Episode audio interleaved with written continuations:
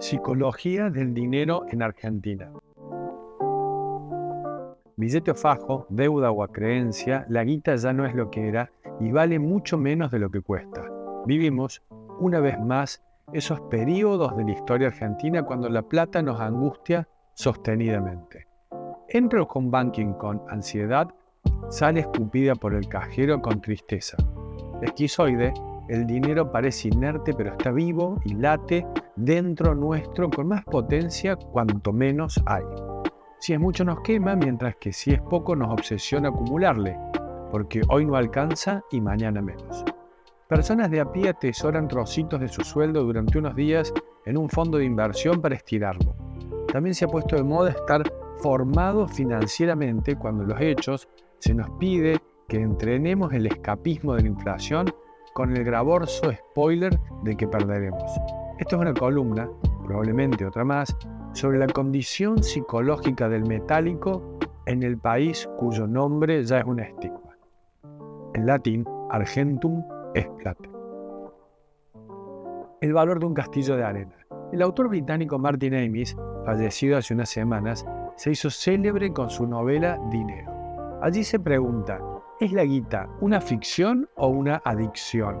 El sistema monetario ha ido ganando espacio mental para dejar de ser un medio destinado a adquirir cosas y transformarse en un destino en sí mismo. Nuestros padres se esforzaban por comprar la casa propia con dinero y los hijos la quieren vender para tener dinero, más dinero. Parte de esos delirios se están cumpliendo de forma bastante doméstica. En la carnicería de mi barrio, muchos cortes cuestan más de 2 mil pesos el kilo y pagar el asadito familiar demanda un fajo de 100 sellado por el banco y todo. La fantasía de ser un narco y sacar guita de unos bolsillos llenos también se cumple en la despensa o en la ferretería. La ilusión de tener 10 lucas y hasta 100 lucas se ha distorsionado. Vale destacar que para la psicología, las ilusiones son esperanzas usualmente inalcanzables, pero en este tiempo el valor es como un panadero, un diente de león en flor, se vuela lánguida. Toda la preocupación que nos causaron los billetes de 100 con Junio Argentino Roca son inversamente proporcionales a aquella satisfacción que producía guardarse en el bolsillo un retrato de Carlos Pellegrini cuyo adusto bigote parecía garantía de felicidad.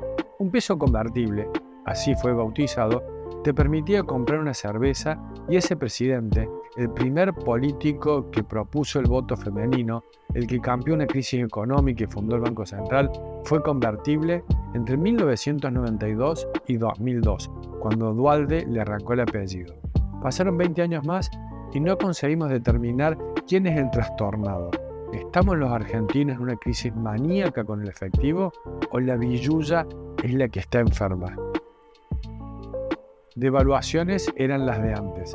Los Pellegrini, contantes y sonantes, representaron el freno a muchos años de pérdida, puesto que en 1992, al momento de su impresión, el billete azul contuvo 13 ceros de duelo nacional. Entre 1969 y 1992 pasamos de 10 billones a un peso. Luego, entre 1993 y 2023, solo nos fuimos de 1 a 500, casi una condena al éxito. El terapeuta diría que no es devaluación sino depresión, pero lo cierto es que la mística es lo más caído, muy a pesar de Joaquín Sabina, que considera el dinero como el único Dios verdadero.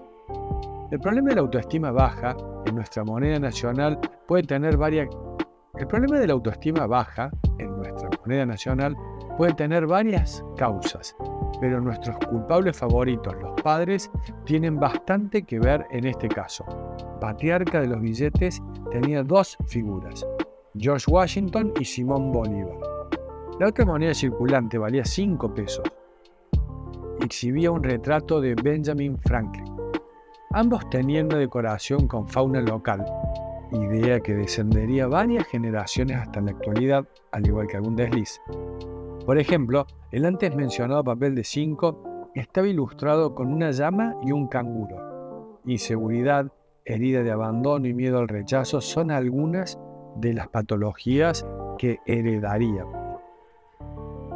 De todas maneras, no toda frustración, tan obsceno como sexy, la plata es el arte de agarrar lo fugaz, la imposibilidad del erotismo sostenido donde nadie es infalible y la cuantía se pone flácida con tanta preocupación. Soñamos con cobrar, con consumar ese vínculo mensual y lo cargamos de una voluptuosidad espiritual. Místicos y deseosos, ya no le rezamos al cajero, sino que rogamos piedad en el home banking y hacemos penitencia en cada resumen de tarjeta. Nunca agnósticos, pero muy bipolares, volvemos a pecar unos días más tarde para satisfacción de los terapeutas y los banqueros.